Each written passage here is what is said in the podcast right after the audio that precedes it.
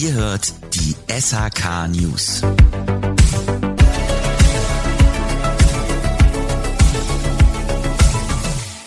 Herzlich willkommen zum nächsten SHK News Podcast.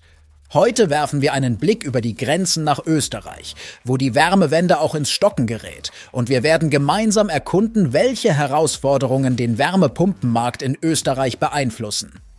Die Wärmewende in Österreich verzeichnet im Jahr 2023 einen deutlichen Rückgang und bleibt damit hinter den Erwartungen zurück. Laut dem aktuellen Branchenradar Wärmepumpen in Österreich schrumpfen die Herstellererlöse um fast 10 Prozent, was einem Betrag von rund 341 Millionen Euro entspricht. Auch die Nachfrage reduziert sich um 11 Prozent und es werden lediglich etwa 53.000 Wärmepumpen verkauft. Experten des Marktforschungsinstituts Branchenradar.com Marktanalyse führen diese unerwartete Absatzdelle auf mehrere Faktoren zurück. Einerseits haben Fachhandel und installierende Fachbetriebe aufgrund von Lieferengpässen im Vorjahr hohe Lagerbestände aufgebaut, die nun langsamer abgerufen werden als geplant. Diese Vorratskäufe im Jahr 2022 wirkten sich somit auf das aktuelle Jahr aus. Ein weiterer Grund liegt in den anhaltend hohen Strompreisen bei gleichzeitig sinkenden Gaspreisen.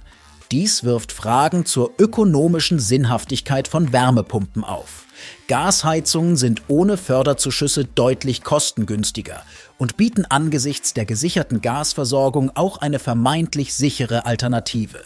In Österreich scheint sogar das geplante Verbot von Gasheizungen im Neubau unsicher zu sein, was natürlich auch die Entscheidungen der Verbraucher beeinflusst.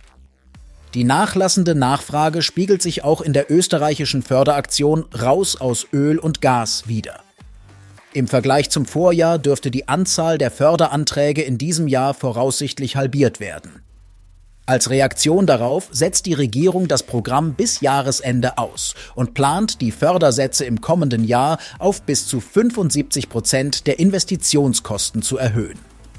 Die Zukunft der Wärmewende steht jedoch auf dem Spiel, sollte die Nachfrage nicht wieder anziehen.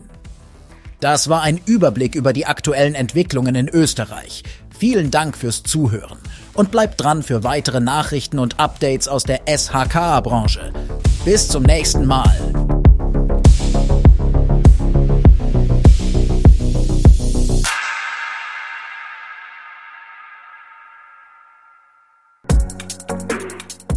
Dies ist eine Folge von SHK Radio und den Heizungsbauern aus Leidenschaft. Produktion und Redaktion übernimmt HSN Podwave.